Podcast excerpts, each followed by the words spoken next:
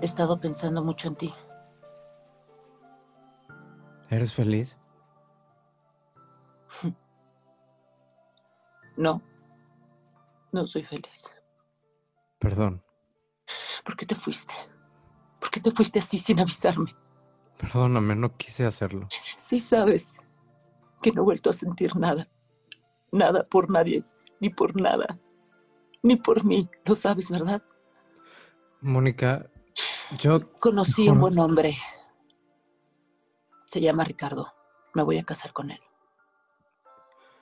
Lo sé. Lloré tanto, ¿sabes? Tantos días, tantas noches. No sé cómo saqué fuerzas para seguir aquí. Fuiste un egoísta y me dejaste. Pensaste solo en ti. Nunca te he dejado. Siempre he estado aquí contigo. Eso no es verdad. ¿En dónde has estado todas las veces en las que he sentido que se me va a reventar el pecho de tanto llanto que tengo adentro y que no me deja respirar? ¿Dónde? Todas las veces en las que estoy esperando que vengas, que cruces esa puerta y que me digas que sigues aquí conmigo. ¿En dónde? Mónica, escúchame, por favor. Tú no has tenido que sacar fuerzas todos los días de la mañana para levantarte de esa cama. Yo sí. Tú no has tenido que darles explicaciones a nadie. Yo sí.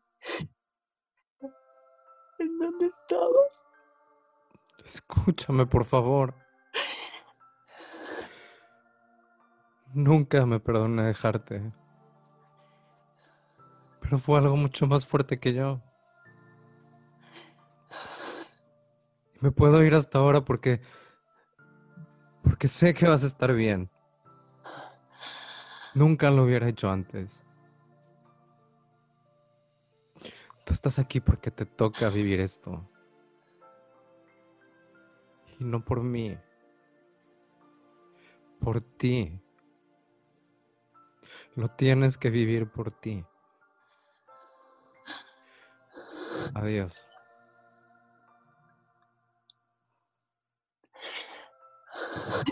Adiós.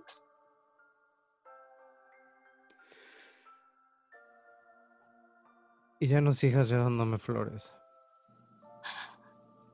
Dáselas a Ricardo. Ahora son de él.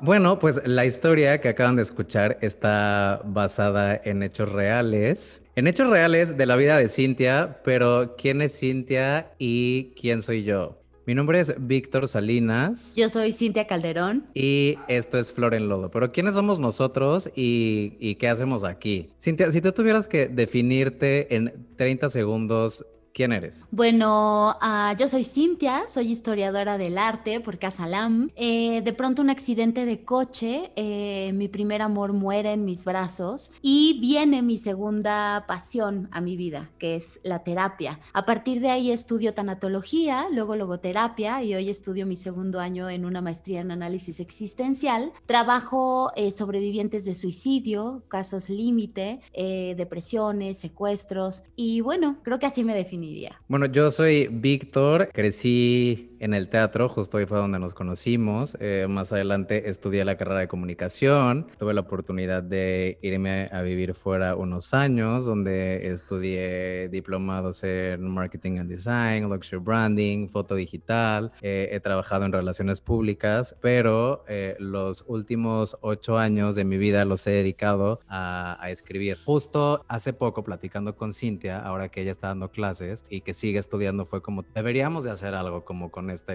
con esta historia y con lo que hemos vivido y con los duelos de cada quien. Algo muy importante también fue que hace, eh, yo dejé de tomar hace 11 años, ¿no? O sea, después de todo lo que después de todo lo que vivimos, justo este primero de enero van a ser 11 años, que dejé de tomar, que también para mí ha sido como un cambio muy importante porque mi vida ha sido una completamente diferente a partir de eso. Por supuesto. Eh, y, dijimos, bueno, creo que estamos preparados otra vez para intentar hacer algo juntos, para poner como nuestra, nuestra historia y nuestra madurez al servicio de quien, de quien lo necesite. Obviamente, eh, la parte eh, inteligente y académica eres tú, yo voy a hablar desde mi experiencia y desde mi ignorancia, pero, pero si encontramos algún lugar donde puedan conectar y donde puedan empatizar con nosotros o con quien vayamos a invitar, yo creo que todo el esfuerzo y esta decisión de, pues, de abrir nuestras vidas va a valer la pena, ¿no? Y creo que eso es lo más importante, no,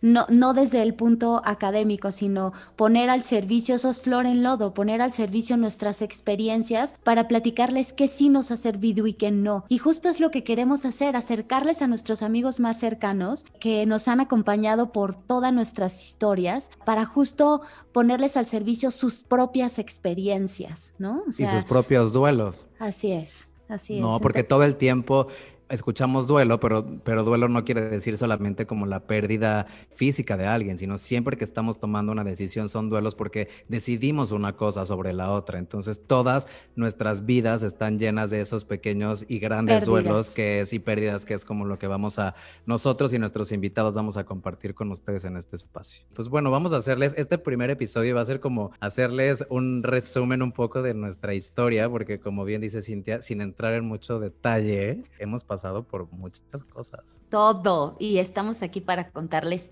todo. A mí me dijeron, si van a hacer un podcast, tienen que estar dispuestos a, eh, desnudarse. Pues aquí, aquí estamos. Eh, nosotros nos conocimos cuando yo tenía, ¿qué? Como cinco, seis años probablemente. Nos conocimos tomando clases de teatro. Era como nuestra segunda casa porque nos veíamos prácticamente todos los días. Entonces, para mí, o sea, yo relaciono infancia con clases de actuación. O sea, yo prefería estar en las clases de actuación que en la escuela. Así es. Y escenario, bueno, ahí crecimos, ahí nos acompañamos, ahí nos dimos nuestros primeros besos, nuestros primeros enamoramientos, que por cierto, esa empezó siendo nuestra relación. Resulta que Víctor, yo soy más grande que Víctor por un par de años, y decía que estaba profundamente enamorado de mí. Entonces se acercaba a, mi mamá y le decía, es que estoy profundamente enamorado de tu hija, yo me voy a casar con él. Y entonces, claro, de ahí se hacen muy amigas las mamás. O yo le digo mamá a Moni, la mamá de Víctor. Entonces, sí, yo le digo mamá, mamá Lulu. desde ahí empezó una relación muy estrecha. Claro, porque yo creo que, o sea, fueron nuestras, o sea, de esas, de esas primeras relaciones como que, que, te marcan y fue como mi primera, o sea, mi, mi primer amor fuera de mi familia. Mm. Entonces crecíamos juntos, nuestros papás nos alucinaban porque diario hablábamos por teléfono más de tres horas. O sea, nos regañaban porque llegaban los recibos de teléfono, o sea, nos quedábamos pegados al teléfono y llegaban, o sea, 40, 50, 60 llamadas al mes de horas. Además te volabas el teléfono de, tu papá, ¿te acuerdas? Cuando empezaban los celulares. El celular. me escondía debajo de la cama para hablar por teléfono. Así buenas noches, ya me voy a dormir, buenas noches. Y nos contábamos absolutamente todo, lo que hacíamos. Y bueno, yo me acuerdo que cuando empecé a trabajar, cuando hice creo que mi primer comercial, de los primeros que me acuerdo que eran comerciales para... No me, no me acuerdo cuál fue el primero, pero me acuerdo que nos invitaban a las posadas de Televisa mm. y, este, y esos eran como mis primeros trabajos y con mi primer sueldo, o sea, lo primero que hice cuando gané dinero fue invitar a Cintia a Reino a Reino Aventura. ¡Ay, sí es cierto! Me acuerdo perfecto también en esa, en esa primera salida a Reino Aventura, pues obviamente yo era más alta que Víctor, entonces me abrazaba y a todos los chicos que, nos recibían, porque además estábamos solos en el parque, eh, me presentaba como su novia. Entonces, Cintia, mi novia, y a todos los juegos nos, nos, entrábamos así. Y Cintia muy inteligente, o sea, yo era su novio chiquito y tenía sus novios grandes. Entonces yo me acuerdo que una, la primera obra de teatro que hicimos los dos, porque fue nuestra primera obra, fue de ahí de, Karina, contrataron a Karina para que montara cuento de Navidad en, unos laboratorios. Entonces eran puros empleados de laboratorio haciendo cuento de Navidad y pues los niños éramos todos los de las clases de actuación. Entonces nos llevaban y fueron, o sea, fue como nuestra primera experiencia de ensayos. De escenario este, donde además pues sí se pagaban los boletos, porque a pesar de que era como para los laboratorios, sí había gente que, que, que pagara los boletos. Entonces era en un escenario prácticamente profesional. Y uno de los que actuaba ahí, que se llamaba Héctor, le tiraba los perros a Cintia y entonces yo me enojaba y le daba patadas y me echaba a correr y bueno, eran unos dramas. Pero dramas. Y de verdad lo odiabas, le declarabas la guerra, durísimo. En el escenario le hacías cosas y le escondías cosas. y- Fue muy divertido. O sea, Cintia, o sea, fuiste como mi amor platónico durante muchos años, pero obviamente cuando empieza la adolescencia y así como que yo también me empiezo a descubrir, tuve ahí como algún intento de novia y así, pero, pero fue justo eh, en todo esto de los shows que les digo que fueron como nuestras primeras veces. ahí Platícale estaba- de tu primera vez, querido. Ahí estaba. Cintia tuvo un novio, este, que hasta la fecha nos llevamos con él y lo queremos mucho, chavo. Muchísimo, chavo. Y este, y entonces a mí me gustaba, pero para mí, o sea, yo sentía como una culpa enorme, ¿no? Entonces, obviamente, pues mi salida del closet con la primera, pues fue con Cintia, ¿no? ¿Por Mm. qué? Porque me gustaba su novio. Mi novio, gracias. o sea, cuando me lo, me lo confiesa, que además Silvia y Víctor así llegan con una cara de es que te tenemos Ay, me que acuerdo decir perfecto, algo. estábamos en un Summers y era justo para, o sea, estábamos comprando, era, era justo como por estas fechas, porque estábamos comprando regalos de Navidad. de Navidad. Entonces, y me acuerdo horrible, yo me enojé muchísimo con Silvia porque me dijo, o sea, le tienes que decir, es algo que tienes que sacar y es algo que le tienes que decir. Y yo, puta, pero ¿por qué en estas fechas? O sea, no podemos esperarnos a Pasar Navidad. Año nuevo, pasar Navidad. Entonces fue la peor Navidad, porque además nuestra relación, o sea, en todos estos años ha habido literal dos, Dos. veces que nos hemos dejado de hablar. Ujú. O sea, tres cuando te fuiste a Vancouver. Ah, tienes razón. Pero, pero, pero eso fue como por viaje, pero que hayamos decidido que De nos hayamos quiebre, peleado en todos dos. estos años han sido dos. Y la primera vez fue justo cuando le dije, que además yo ni siquiera sé por qué, o sea, por qué nos dejamos de hablar. O sea, fue como, o sea... Güey, o sea, yo me enojé durísimo, era mi primer novio, ¿no? Y me gustó su primer novio, pero no es como, nunca pasó nada. O sea, obviamente nunca, o sea, no- nunca jamás en la vida pasó nada. Lo único que hice fue decirle, ay, o sea, soy gay y me gusta tu novio. Y se emputó y me dejó de hablar meses. ¿por qué será?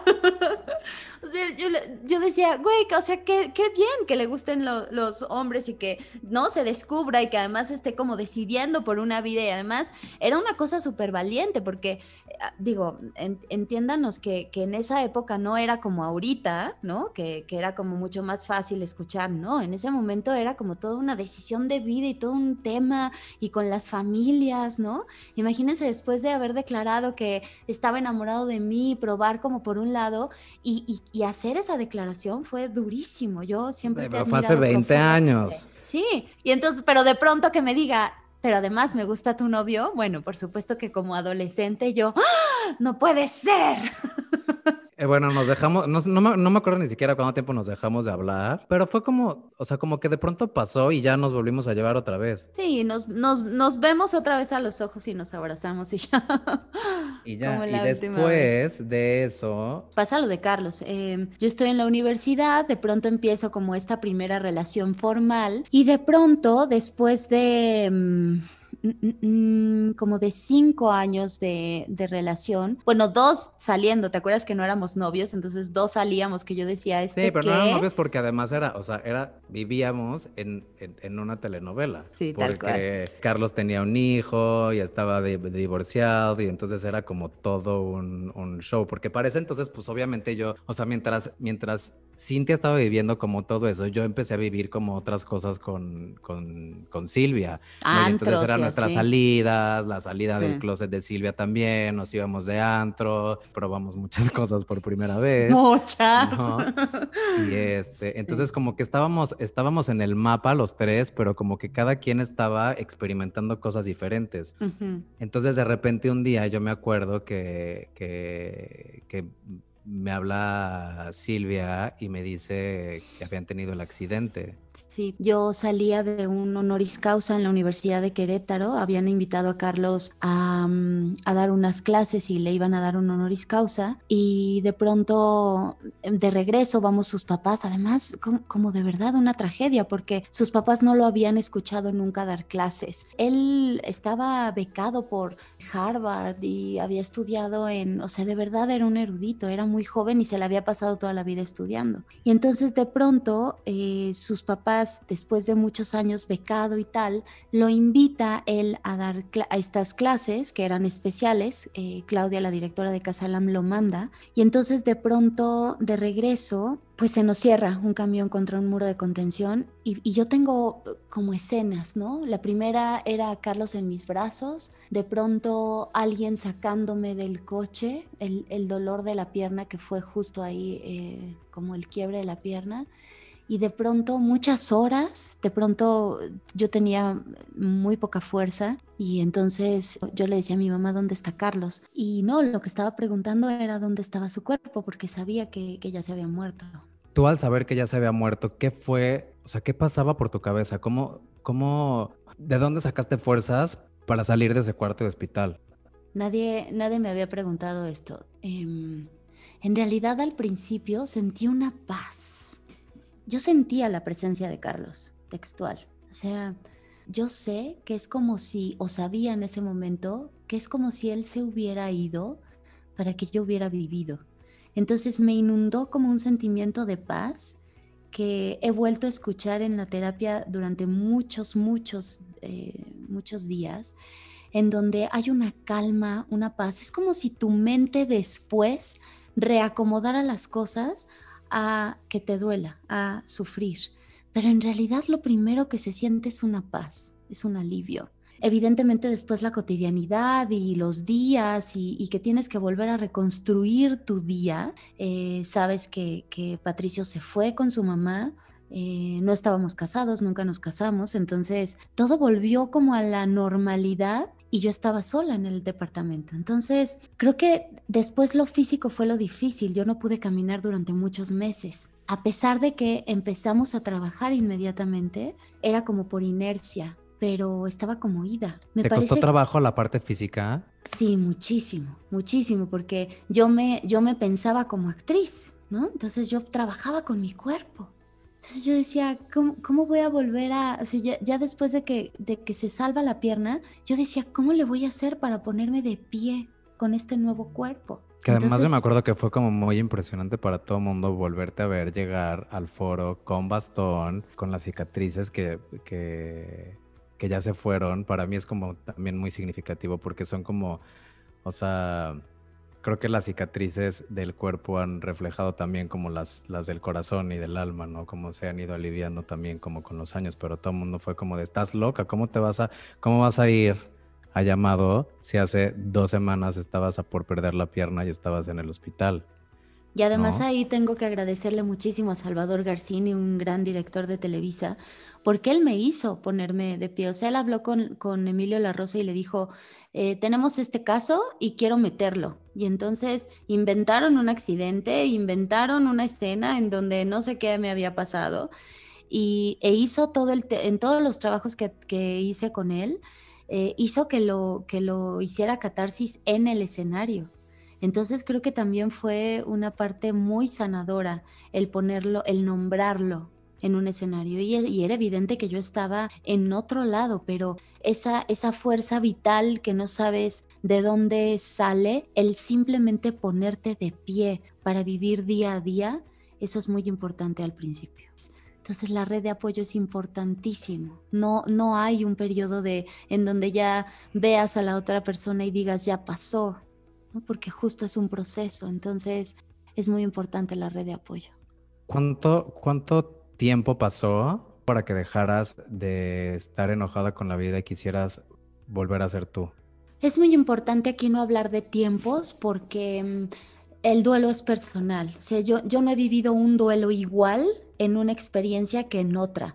Entonces, siempre que me preguntan por tiempos, digo, uh, es como una alarma. No hay tiempos. Hay pacientes que llegan a mi consulta de 10 años de duelo y dicen, ya no tengo remedio porque hace 10 años murió mi mamá, mi pareja, mi esposo, mi esposa mi hijo, y de pronto empieza la sanación cuando empezamos a trabajar. Entonces no importa cuánto tiempo haya pasado, pide ayuda, no importa. Me parece que, que igual en mi experiencia, si hubiera tenido ayuda hubiera sido más rápido, pero definitivamente el tiempo que yo tengo claro en mi cabeza fue con los niños en el hospital cuando mi experiencia servía para los otros y aún lastimada y aún con el cuerpo como lo tenía, aún enojada mucho, eh, servía para los niños estar de pie. O sea, disfrazarme de Bella y que todavía entrar en el vestido de Bella y que los niños vieran a Bella entrando al hospital y no vieran a alguien lastimada, llena de cicatrices. Un poco también lo que decías hace rato, las cicatrices desaparecieron y, yo te digo, desaparecen ante los ojos del amor, porque por supuesto que siguen. Y hoy no sabes qué orgullo me da el utilizar minifalda y, y, y que se vea como, como la herida de mi, de mi pierna, porque eso soy. O sea, en algún lado leí que las cicatrices son el mapa del alma. Y es que no hay perfección, amor, no existe tal. Estos somos, el cuerpo, somos las experiencias que vivimos. Entonces necesitamos portar con orgullo y quitar como esta idea narcisista que hay últimamente en donde el cuerpo es lo perfecto, es el ejercicio, es la juventud. No es cierto. El cuerpo nos ha acompañado durante todas nuestras experiencias de vida y yo hoy veo a mujeres que han tenido cesáreas y que yo digo, pórtenlo con orgullo. Eso es la autoestima, amar lo que sí tenemos, no esconder, no esconder lo que somos. Entonces hoy veo, mi, no uso minifalda y, y sé que se ve mi cicatriz y sé que la gente que me ama, me ama como soy. Y entonces eso es el orgullo que tenemos que aportar. Y bueno, y ahora que gracias y a través de toda esta historia, tú te conviertes en, esa, en ese abrazo para la gente que necesita ayuda, ¿qué quieres dejarle, qué quieres decirle a la gente que nos está escuchando en este nuevo espacio de Flor en Lodo? Mm, lo primero, pidan ayuda hay cosas que no las podemos pasar solos y que si las pasamos solos nos lleva mucho tiempo y no es necesario. El dolor es necesario, el sufrimiento es opcional, decía Víctor Frankl.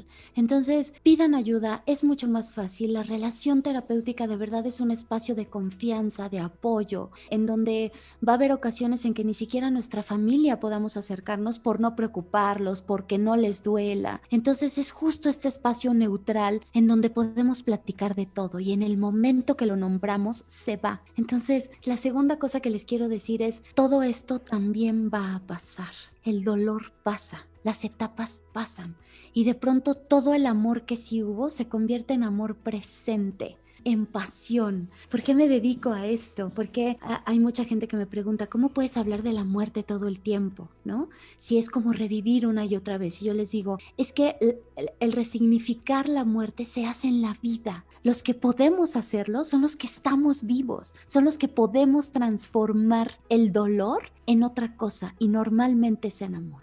Entonces, este dolor que ahora se ve inabarcable, inexplicable, todo se convierte en amor y es como eh, guardar la memoria del que ya no está, en vivir nuestra vida como él ya no puede, en pasión, en amor, en presencia, en hoy. ¿Quisiste morirte? Sí, de hecho, eh, tú viviste conmigo un, un, momento, no fue en ese momento porque te sigues como por inercia todo lo que se te presenta, pero un día no me pude parar de la cama y a la primera persona que le hablé fue a ti y te dije, amor, no me puedo parar de la cama, necesito ayuda. Pero de ahí habían pasado dos o tres años.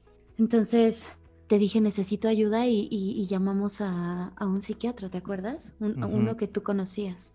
Sí. Y ahí empezó. Al doctor Afer Calcáneo. Afer Calcáneo. Y, y creo que desde ahí empezó mi conciencia de, de, estudiar todo esto, de, de hacer, porque sé que yo me hubiera ahorrado dos años o más si hubiera tenido la ayuda adecuada no hubiéramos pasado por tanta obscuridad si hubiera tenido la ayuda de alguien.